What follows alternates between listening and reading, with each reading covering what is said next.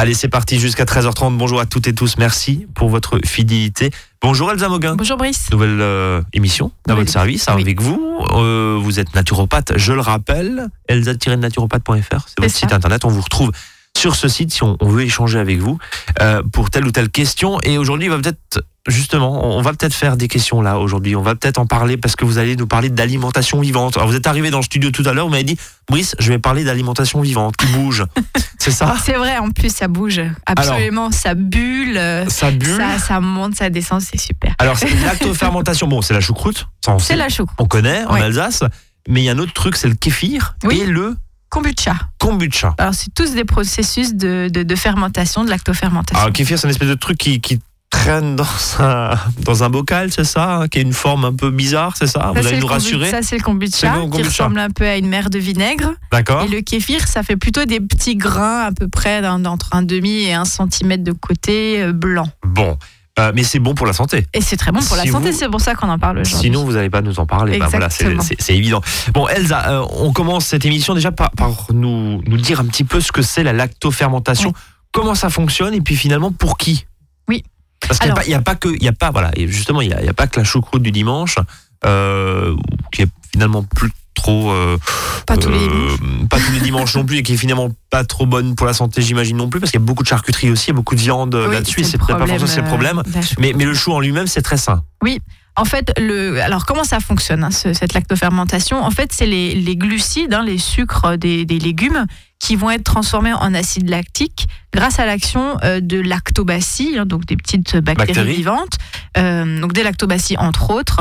Et en fait, le pH va baisser euh, dans votre bocal. Après, je vais vous expliquer hein, comment on fait un pot, la lactofermentation, tout là, ça. là, c'est un peu de la, la Le- chimie comme voilà, ça ouais. Le pH va, va baisser euh, dans le bocal jusqu'à atteindre 4. Et quand on a un pH de 4, on a un produit qui est stable et qui du coup va pouvoir se conserver pendant des mois, voire des années.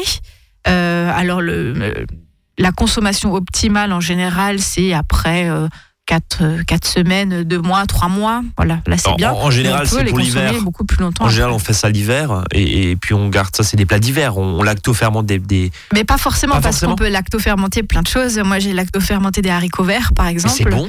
Ah Et- oui, oui, c'est super bon. C'est que ça fait comme des cornichons euh, en D'accord. cru, euh, voilà. Bon. ouais. Et surtout, euh, ce qui est intéressant, c'est que cette lactofermentation, contrairement à bien d'autres procédés de conservation comme la congélation, la stérilisation, le séchage, euh, la lactofermentation, lactofermentation, ça va vraiment permettre de conserver et même de multiplier les enzymes, les vitamines, les minéraux, les oligo-éléments et du coup et les, et les, les probiotiques aussi, hein, parce que les lactobacilles, ben, c'est des probiotiques, donc les bonnes bactéries intestinales. Et donc, ça va vraiment faciliter le travail du système digestif. Et c'est dans ce sens qu'on appelle ça des, des aliments vivants. Voilà, parce qu'ils sont euh, vivants, ils sont en, pleine, euh, en plein développement au moment où on va les consommer. Voilà. Euh, concrètement, qu'est-ce que ça change pour nous qui les consommons Oui. ces, ces- ces aliments? Et ben justement, ça, ça permet d'avoir. euh, alors déjà, en, en naturopathie, on a un- une, une notion qui nous est chère, c'est justement la notion d'alimentation vivante et donc d'alimentation qui nous amène une énergie aussi particulière et qui est une énergie autre des calories. Voilà. C'est la Donc c'est pas différence juste du entre une tomate. carburant. Non, c'est ça. C'est la différence de de- d'énergie entre une tomate qu'on va cueillir dans son pied de sur son pied de jardin euh, et qu'on mange directement gorgée de soleil et la tomate en plein mois de décembre euh, qui arrive de l'autre bout du monde. Et qui est Voilà. fait sous serre. Et voilà, C'est la notion d'énergie qu'il y a dans le légume, C'est enfin ça. dans l'aliment que vous mangez. C'est ça. D'accord Et donc, quand on fait ces lactofermentations, il, euh, le légume va créer de nouveaux nutriments, notamment le taux de vitamine C qui va augmenter toutes les vitamines du groupe B, dont la vitamine B12, ce qui est intéressant notamment pour les végétariens, euh, le, le potassium, la provitamine A, euh, les, tous- les minéraux, les oligomères, enfin voilà, ça, ça augmente vraiment l'ensemble des, des bonnes choses, on va dire, qui, qui, qui sont dans ces légumes, et les probiotiques aussi. En gros, ça en fait un super aliment. Exactement. Enfin, C'est ça. si Comme le- les le graines gerbées, D'accord. c'est un peu le même C'est principe. décupler en fait les, les constituants naturels Oui. du légume en Voilà. question. Et, et en plus, c'est beaucoup plus facile à digérer. Alors, en petite quantité, c'est toujours pareil, on va, on va en reparler. Parce qu'en fait, euh, lactofermentation, euh, ça va, euh, comment dire, partiellement prédigérer des grosses molécules comme les protéines, les glucides, en les transformant en des protéines, en des, en des, des, des molécules plus simples, plus petites. Et du coup, ça, ça demande un, un travail digestif qui est moins, in- moins important. Donc c'est plus facile à digérer, encore une fois, sous réserve qu'on les prenne en petite quantité, parce que sinon, comme ça amène beaucoup de probiotiques, ça va pouvoir faire des ballonnements, de l'inconfort digestif. Oui, parce que vous Donc, mangez une petite- choucroute. Enfin, en général, on est ballonné après une choucroute. Oui, mais parce qu'elle est cuite aussi. Ah. Si vous mangez la même quantité de choux en lactofermenté cru, D'accord, là, ça va ballonner très certainement. d'accord, Et le fait qu'elle soit, qu'elle soit cuite, euh, normalement, Ça, ça- ça, ça passe un peu mieux. d'accord. Voilà. Bon, en, en tout cas, on aura, on aura appris euh, voyage au, au milieu de la choucroute, hein, justement. Alors, alors tiens, euh, d'autres, d'autres exemples de, de lactofermentation qu'on peut, qu'on peut faire? Vous parlez des haricots verts il y a un On peut instant. faire des haricots verts. Moi, j'ai fait des haricots verts. Vous allez nous dire, hein, comment faire, hein, voilà, bah, mais- bah, on prend des haricots verts, Ouais, frais, bien sûr, d'accord. en saison. On les met dans un bocal bien serré. On rajoute une saumure. Donc, c'est juste de l'eau qu'on mélange avec du sel. Et puis, on va mettre des Quelle épices. quantité, soyons très concrets. Quelle- De sel, ça Oui. dépend des légumes. D'accord. En fait, on va être entre 3 et 15% à peu près. On peut monter parfois jusqu'à 30% sur des chutneys, des sauces, des choses comme ça. En général, c'est entre 3 et 15 On n'est même pas forcé de mettre du sel, mais le sel va quand même limiter le développement de certaines bactéries euh, qui peuvent être problématiques. Et, et- et de, et de mieux du coup conserver, on a moins de ratés en fait avec du D'accord. sel. Et après on met des épices. Moi là j'avais mis de la cardamome et du euh, poivre rose, je crois, ou de la coriandre. Et c'était juste. Mais là, ce qui est génial aussi, c'est la surprise quand on ouvre le bocal, parce qu'on a un aliment qui est totalement différent, qui a un goût totalement différent que quand on l'a mis dedans euh, deux ou trois mois avant. Quoi. Et donc ça se mange comme, des, comme ça, comme des cornichons. Comme des cornichons, donc Voilà. ça, c'est sur des haricots verts. Autre exemple Haricots verts, euh, on peut faire euh, sur le même principe de la choucroute avec les mêmes taux de sel, du rutabaga, les navets, hein, comme on fait les navets salés, c'est la même salé, chose. bien sûr. ouais. Euh, on peut faire, euh, enfin vraiment toutes sortes de légumes. Vous pouvez faire du, des carottes, hein, carottes râpées, euh, betteraves, euh, euh, toutes sortes de choux. Le chou rouge aussi, c'est excellent avec cumin et coriandre par exemple, qui vont aussi aider à la digestion. Du coup, le fait de mettre ces épices là hein, dedans. Donc, il faut que ça soit le légume cru à la base, qu'on va mettre dans un bocal très propre, j'imagine, avec cette saumure entre 5 et C'est 15 de sel. Voilà. Parfois, on n'a 30%. pas besoin de mettre de saumure. hein. Sur la choucroute, par exemple, en fait, on va mettre. Bah, allez, je vous dis la recette. Comme ça, comme ça, comme ça, vous savez de quoi on parle. Suspense. Alors, on va prendre par un kilo de chou, hein, euh, 15 grammes de sel, euh, sel fin. euh, des baies de genièvre, du cumin, de la, coriandre, enfin voilà ce que vous voulez, en général les épices qu'on met dans la, choucroute. Donc on râpe le, chou assez finement euh, avec une mandoline et puis on met le sel dans, le saladier, on mélange bien et on laisse comme ça à peu près une heure hein, que le chou dégorge. Et après on va aller alors soit presser avec des mains bien propres pour vraiment venir en fait euh, extraire euh, le jus de, de la choucroute. Euh, et après on met donc dans un pot en verre type les pots le parfait avec le joint en caoutchouc là. Euh, et puis on va bien tasser avec le pilon. Et donc en fait le chou va relarguer plein d'eau. Et on n'a pas besoin de rajouter une saumure. Mm. C'est c'est le, ça, c'est directement le dans le jus du chou qui va ressortir. Voilà. C'est en fait la, la recette de la choucroute. Enfin, quand vous coupez votre chou et vous faites de la choucroute, je sais pas, 30, 30 kilos, 40 kilos à l'époque, on faisait dans des Oui, pots oui, en graisse. C'est en fait cette recette-là. c'est ça, C'est c'est exactement ça. exactement ça. Et après, par-dessus, on rajoute soit une feuille de chou euh, entière qu'on n'a pas coupée, euh, juste pour maintenir en fait le, le chou râpé bien dans l'eau. Bien dans l'eau, Ou d'accord. alors on peut mettre un poids dessus aussi. euh, on peut utiliser un galet, un rond de verre, euh, quelque chose comme ça. Et donc on va laisser fermenter pendant 2-3 jours, alors sur une assiette, parce que comme dit c'est vivant, donc ça peut faire des bulles, ça peut couler à côté, etc. Euh, et puis après, on met, euh, on peut la consommer au bout de 3-4 semaines. On, on descend le, le pot, enfin au bout de 2-3 jours, on a ça dans sa cuisine, on le met dans sa cave ou dans un frigo. Dans la cave, ça va très bien. Et puis après, on peut consommer, euh, on peut consommer ce chou. Oui, parce que le, le chou à choucroute, euh, en général, on le met à l'automne et puis jusqu'au printemps, vous avez du, chou- enfin, vous avez à l'époque, c'est ce qui se faisait traditionnellement. Ça tient, euh, ça tient tout l'hiver, quoi. Alors ça Ah bah baigne oui, dans non, une espèce de saumure. des, ça tient des années. Ça sent effectivement la saumure, mais bon, après la, la choucroute, vous la lavez euh, et puis euh, et puis c'est reparti. C'est ça, c'est ça. Et Bon. donc soit on peut la faire cuire pour faire la choucroute, ou alors on en met. Cru comme ça en cru. salade. Voilà, exactement. On va marquer une première pause euh, dans cette émission consacrée donc à l'alimentation vivante, à la lactofermentation. Elsa Moga vient de percer le secret de, du chou à choucroute et euh, on a vu également que d'autres Faire avec Légumes. plein de légumes. avec plein de légumes pouvaient se lactofermenter. Voilà, on va encore en parler puis on va s'intéresser après à, no- à notre kéfir à notre kombucha. hein, c'est comme ça, C'est c'est ça ça. qu'on dit. Allez, 13h09, à tout de suite. À votre service, le magazine pratique qui vous facilite le quotidien. 13h, 13h30 sur Azure FM.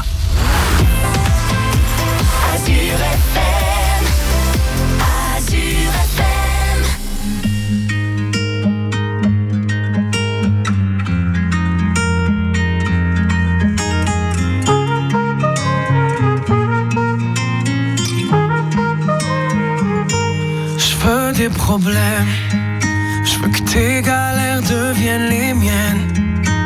Je veux que tu me balances au visage des orages, des peines, pour des nuits diluviennes. Je veux qu'on s'apprenne, je veux partager tes joies, tes migraines. Ton corps me donne le vertige et tes mains me mènent rien ne nous gêne. Je pourrais me tatouer notre histoire sur le bras, me mettre dans de beaux draps avec moi. C'est toi dans ce monde de fou, je le sais, c'est tout. Et je voudrais que ça dure longtemps, user ma peau. Un jour j'oublierai tout jusqu'à mon nom, je saurai simplement que t'es là, que t'es belle, que t'es mienne. Je voudrais que ça dure cent ans, que jamais la raison n'atteigne cet aveu, cette envie de rêver tous les deux quand même, jusqu'à ce qu'un jour nos deux yeux s'éteignent.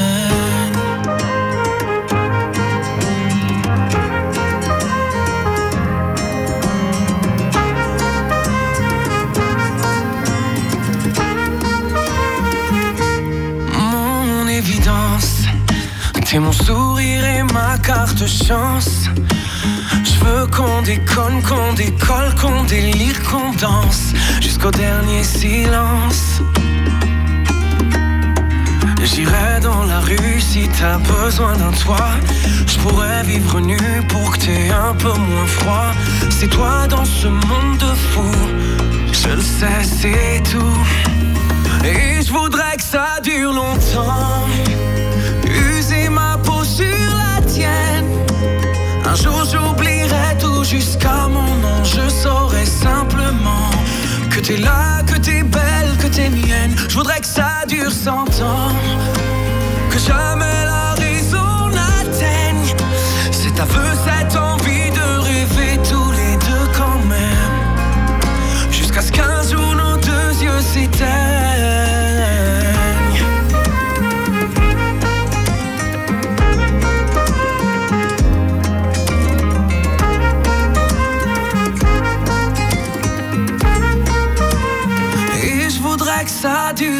longtemps.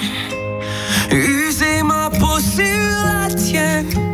Un jour j'oublierai tout jusqu'à mon nom. Je saurai simplement que t'es là, que t'es belle, que t'es mienne. Je voudrais que ça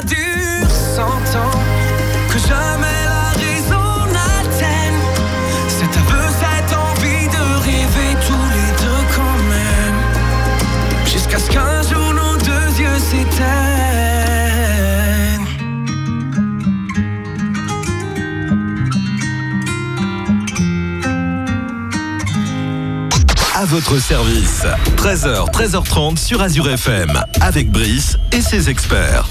On parle de lactofermentation. Alors, il n'y a pas que la choucroute dans la vie, hein, Elsa Moguin, on est, on est d'accord, même si euh, c'est un légume que vous affectionnez particulièrement, le chou à choucroute, mais cru, hein, vous l'avez dit cru, oui. pas, pas cuit. Moi, j'ai juste une question. On a fait un petit peu de chimie au début de cette émission, euh, mais comment ça marche concrètement? Parce que dans notre chou à choucroute ou dans votre betterave ou dans vos haricots verts, il n'y a pas de bactéries, enfin, il a pas de ferment dessus. Comment ça Comment au bout d'un moment ça lactofermente? Alors si, justement, c'est les bactéries euh, et les petites particules qui sont naturellement présentes euh, partout, sur tous les fruits, sur tous les légumes.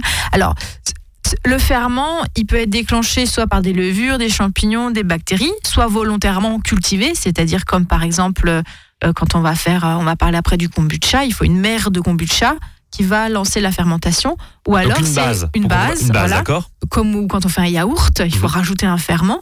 Soit c'est une fermentation spontanée grâce aux levures qui sont naturellement présentes euh, en surface des fruits et des légumes. Et c'est ça qui va lancer la fermentation. Voilà.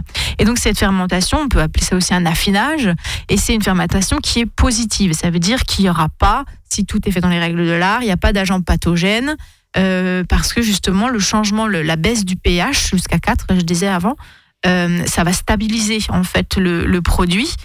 Et puis ça va, ça va vraiment produire des substances antimicrobiennes, etc. Puisque l'acidité conserve, Oui. le pH baisse, c'est Oui. acide, donc Oui. forcément, il y a, on élimine les germes pathogènes. Est-ce qu'il y a un risque euh, quand on fait de la lactofermentation, est-ce qu'il y a un risque sanitaire? Je ne sais pas, moi, euh, une conserve, enfin, c'est pas de la conserve, justement, mais, mais je sais pas, une préparation qui, qui, qui tourne Alors, court, qui. Moi personnellement, ça m'est encore pas arrivé. D'accord. Euh, mais oui, ça peut arriver.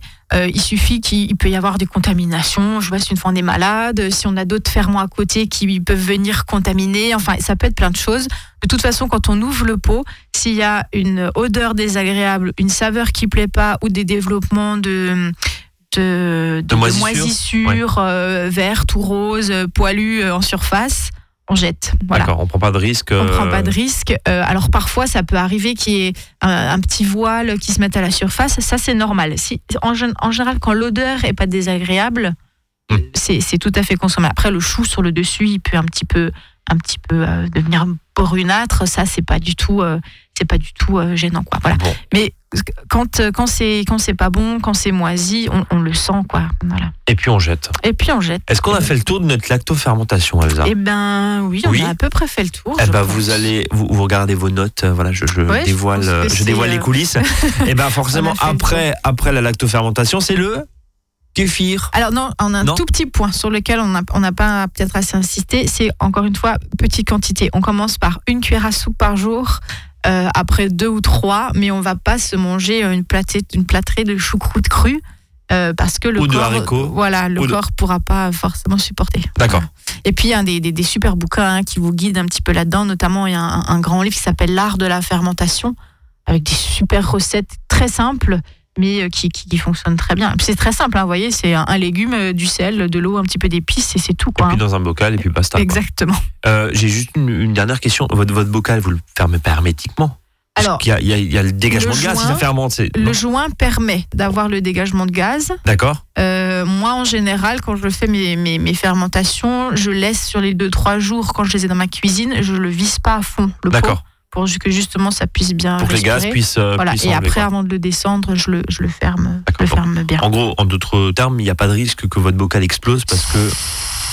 S'il est fermé trop hermétiquement, si ça peut. C'est pour ça en général on remplit qu'à 80% le pot. On va D'accord. pas forcément remplir jusqu'au bord Pour du justement bord. laisser. euh, Voilà, ouais, ou, de, ou de permettre qu'il y ait un petit dégagement gazeux. Parce qu'il y aura un dégagement gazeux. Oui, ça, justement, qui dit fermentation dit forcément, euh, évidemment, dégagement gazeux. Bien. On passe au kéfir? Oui. Allez, dossier kéfir. Alors, le kéfir, faut que vous nous expliquiez ce que c'est.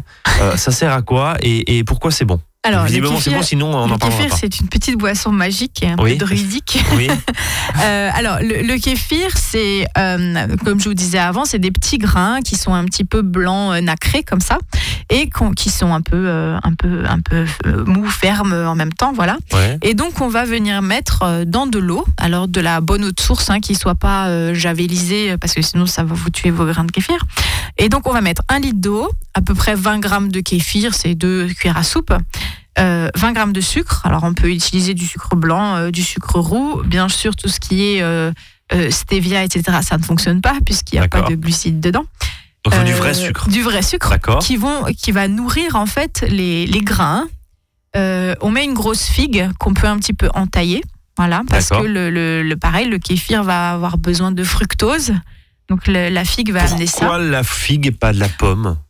Ou, Alors, je sais pas, ou du raisin ou une poire? Figue séchée, D'accord pas précisé. On peut mettre une poignée de cranberry, de raisins secs ou d'autres fruits secs, ça marche aussi. Donc, ouais. du fruit sec. Du euh, fruit sec. D'accord. Euh, deux rondelles de citron, bio bien évidemment. Et puis on va laisser tout ça dans un, dans un bocal. Alors c'est plutôt pareil, on utilise un petit peu le bocal parfait, un petit peu large quoi. Et puis on va laisser entre 24 et 48 heures à température ambiante. Euh, entre voilà 18 et 27 degrés. En été, c'est beaucoup moins. hein. Parfois, au bout de 12 heures, euh, votre kéfir il est prêt. Ça bouge, oui. Voilà. Et donc, on- effectivement, ça bouge. On voit les petits grains qui vont monter. Il y a des un dégagement de bulles. Enfin, c'est, c'est- ça se fait très, très rapidement. Et puis, donc, après, on va conserver. On, on- on- on sort le- la figue, on sort le citron. On passe tout ça à travers une, place, une passoire en plastique ou en inox, mais pas, pas de fer. hein. On n'utilise pas de, de, en fer, pas de métal. Voilà. D'accord.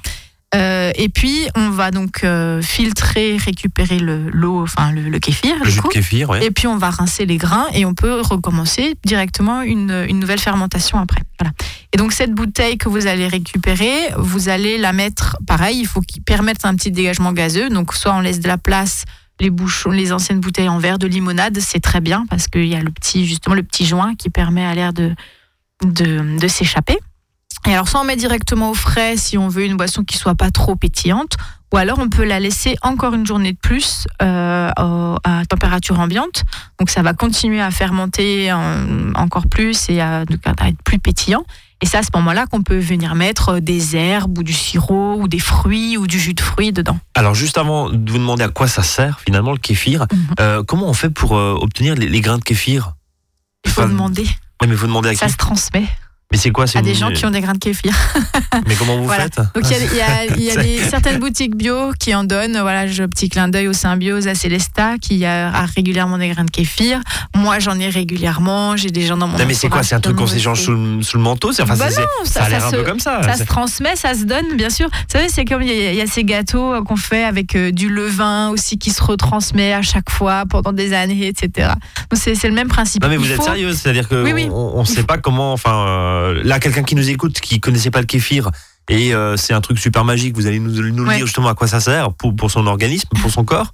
Comment on fait Voilà, on connaît pas forcément des gens qui ont, qui ont du kéfir. Enfin, Euh, normalement. Hum, Il y a des sur des sites internet aussi, on peut trouver. Hein, voilà, D'accord. euh, je cherche le kéfir. Bon, Voilà. échange de kéfir sur sur votre site, euh, sur votre moteur de Voilà. recherche, et puis bon, bah, C'est ça. Après, et au pire, vous lancez donc un ça se SOS, multiplie. Hein. et Elsa vous répond. Ça Oui. se multiplie, c'est-à-dire les deux cuillères à soupe de départ, euh, il y en aura trois à la fin des, de la journée ou des deux jours. D'accord. Voilà, donc après vous en avez qui se multiplient et c'est là qu'on peut du coup aller Faire de l'échange de kéfir. exactement. Alors, à quoi ça sert?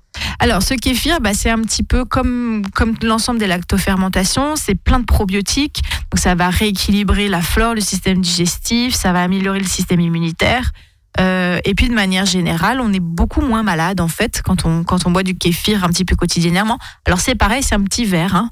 On, on boit un petit verre par jour. Faut pas, surtout pas au départ, en boire un demi-litre ou un litre parce que ça va un petit peu euh, Secouer, harmoner les intestins. d'accord. Euh, mais sur un petit verre, euh, ça passe très bien et il y a absolument pas de souci. Ça Voilà. a quel goût?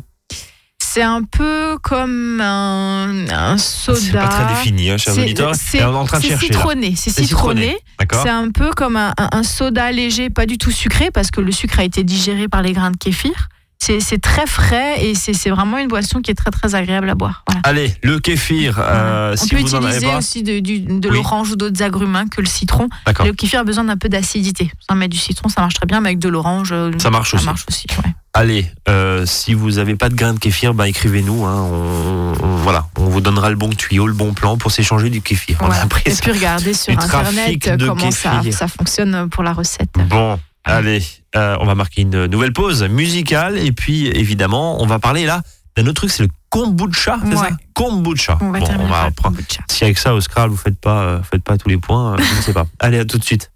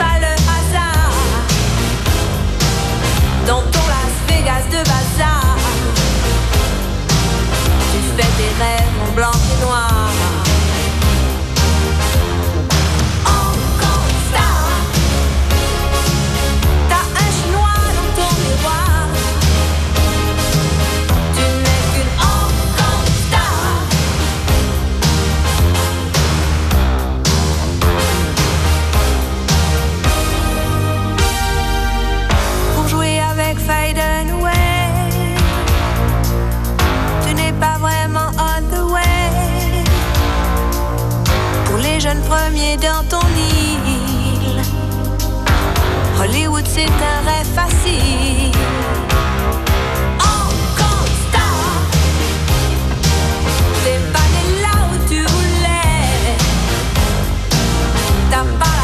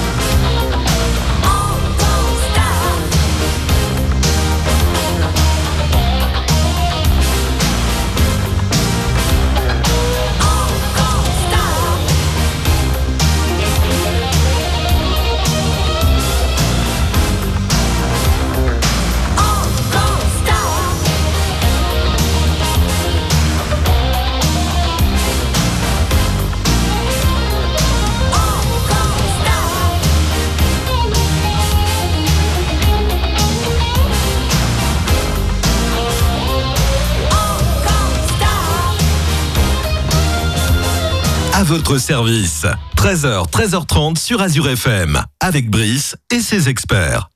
Troisième partie de cette émission. Aujourd'hui, on parle lactofermentation, kéfir et kombucha. Voilà, c'est le troisième, la troisième partie justement de ces euh, aliments, de ces super aliments. Quoi, on dit lactofermenté, on dit alimentation vivante. C'est ça. c'est le terme que vous aviez au début de cette ouais. émission. Euh, Elsa Mogan, le kombucha, c'est quoi? Alors, c'est un, c'est un peu le même principe que le kéfir, sauf qu'on n'est pas du tout sur la même souche. Le kombucha, ça va vraiment plus ressembler à une mer de vinaigre, un peu plus, un peu plus épaisse et gélatineuse. Et euh, Ça a l'air super appétissant.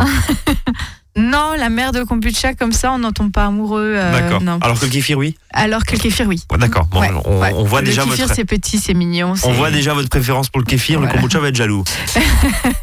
Mais c'est c'est- voilà, c'est c'est plus imposant. On a cette, cette mer de vinaigre qui fait comme une espèce de, de steak épais au bout d'un moment. Donc c'est euh, c'est c'est quelque chose quand même. Ça, ça, se, ça se chérit, ça se choix, un, un kombucha.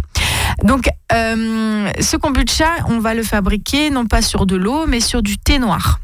Donc on va faire un litre de thé noir fortement infusé. On va le laisser euh, surinfuser à peu près 20 minutes. Euh, et on va le laisser refroidir avant de mettre bien sûr la mer de kombucha dedans. Donc pareil, hein, une mer de kombucha, ça se récupère quelque part. Ou alors on peut en fabriquer quand on a un, un peu de, de kombucha qui n'a pas été stérilisé. Par contre, euh, on peut fabriquer son, sa, sa mer de kombucha en rajoutant juste du sucre. Donc on met une fois que le thé est, euh, tiédi ou quasiment froid, on met la mer de kombucha dedans. Euh, et on rajoute 70 grammes de sucre. Avant, pour le kéfir, c'était 20 grammes. Là, c'est 70 Beaucoup grammes de sucré, sucre. Voilà qui, qui va être digéré hein, par la mer. Euh, et puis on va rajouter à peu près 10% de la boisson de kombucha précédente. hein. donc soit qu'on peut acheter, soit qu'on peut récupérer euh, ou mettre ou quand on récupère une mer, souvent on a on a un petit peu de liquide avec. Euh, donc on, mélange bien pour faire dissoudre le sucre.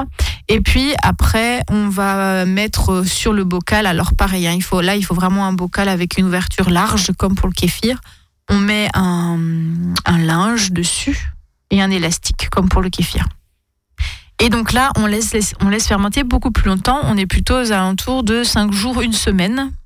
Euh, en été, ça va plus vite, c'est toujours pareil. En hiver, c'est un petit peu plus long. Et donc, il y a un voile gélatineux qui va se former en surface. C'est normal. c'est la nouvelle mer qui vient, qui vient se, se développer. C'est comme du vinaigre finalement. Et c'est exactement le même Ouais. principe, ouais, ouais, bien sûr. Voilà. Et puis on le laisse un certain temps. Quand c'est terminé, on sort la mer, on la met sur une assiette, on sort avec les doigts. hein. Euh, et puis on va passer, euh, on filtre à travers un, un filtre assez fin. Moi j'aime utiliser les filtres à café euh, réutilisables. hein. Et donc pour enlever un petit peu toutes les, les impuretés. Et puis après, on va mettre donc ce, ce, ce boisson de goutte de kombucha au frais. Donc c'est euh, très peu sucré, un petit peu pétillant aussi. Euh, et puis c'est un peu plus euh, un peu plus acide. C'est un peu plus compliqué au niveau du goût que le kéfir. C'est plus spécial. C'est plus ça spécial, voilà. Mais mais c'est très bon aussi. Et selon le thé, la qualité du thé qu'on va utiliser, on va avoir aussi des boissons qui sont qui sont différentes. Et donc on garde toujours un 10% de, de- du, du, du kombucha en cours pour pouvoir pour lancer pouvoir le suivant. recontaminer, enfin euh, là- là-dessus. Euh, question, on arrive tout doucement à la, à la fin de cette émission. Les euh, principes euh, actifs, euh, si je puis dire, euh, qui sont euh, dans ce kombucha, parce qu'on on a vu le kéfir tout à l'heure, c'était euh, voilà, c'était une, une fermentation euh, qui permettait de, de rajouter bah, du probiotique, de, une très Oui. bonne flore intestinale, etc. Là, comment ça se passe? Est-ce que c'est le même principe? C'est c'est le même principe. Il y a une formation de gaz, alors de vinaigre aussi. hein, c'est à base de- d'acide acétique, Ouais. gluconique et lactique, euh, des vitamines B, des enzymes, des probiotiques. C'est à vraiment à chaque fois les. Ça sert à quoi Pareil que le kéfir C'est finalement pareil. Tout, en fait, tout ce qui va être lactofermentation, c'est soutien de la flore intestinale, euh, donc meilleur système immunitaire, amélioration de la santé de manière globale.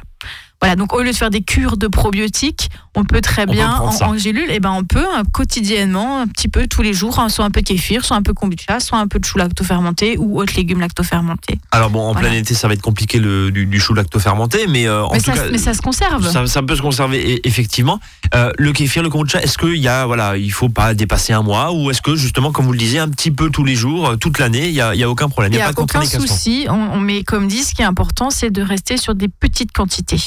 Euh, on est quand même sur du thé noir aussi. Euh, il faut que ce soit fortement théiné pour que la kombucha soit contente dedans. Donc euh, voilà, on peut vraiment le faire en continu. Si on en a marre au bout d'un moment, on met le- les grains de kéfir ou le kombucha, alors surtout pas dans le même pot, hein, mais dans des pots bien, Bien sûr, ils séparés. vont se battre sinon. Voilà, on met juste un petit peu d'eau ou pour le kombucha, on met un petit peu de la boisson de kombucha avec dedans. Ouais. Et puis on les laisse dormir au frigo. Euh, si on veut de temps en temps, on peut leur mettre juste un petit peu de sucre, mais même pas forcément. Et donc ça peut, elles peuvent dormir ces, ces, ces, ces- ces souches pendant des mois et des mois. C'est Et très après on les rassurant relance. que ça dorme comme ça dans le frigo. Euh, attention, euh, des fois que ça ressort du bocal comme ça, ça a l'air très vivant. C'est pas, c'est pas si vivant que C'est ça. pas ça très rassurant. pas. Ça ne rampe pas. Bon, alors on est, on, on est rassuré. Merci Elsa. On arrive à la fin de cette émission. Je le rappelle, vous, vous, on vous retrouve sur internet elsa-naturopathe.fr. Oui. Et puis, ben, ça. à bientôt. À bientôt. Et donc, sujet. allez voir sur, sur Internet, il y a plein de sites qui vous expliquent les recettes. Parce que euh, faut- bah, on fait pas n'importe quoi non plus, hein, c'est de l'alimentation vivante, donc ça peut tourner. Donc il faut- il y a quand même des petites euh, précautions d'emploi à, bien respecter. Et pour les bocaux que vous nous disiez tout à l'heure, euh, une odeur suspecte, euh, éventuellement les Oui. moisissures, voilà, On on, jette. on- jette, on se pose pas la question. Euh, ça peut des fois rater, c'est un mais, pot parmi. euh, mais voilà, voilà. ça, c'est- Mais le ça- risque est, est même euh, relativement limité. Merci Elsa. Avec plaisir. À bientôt. À et nous, on se donne rendez-vous demain 13h, 13h30. Salut à tous.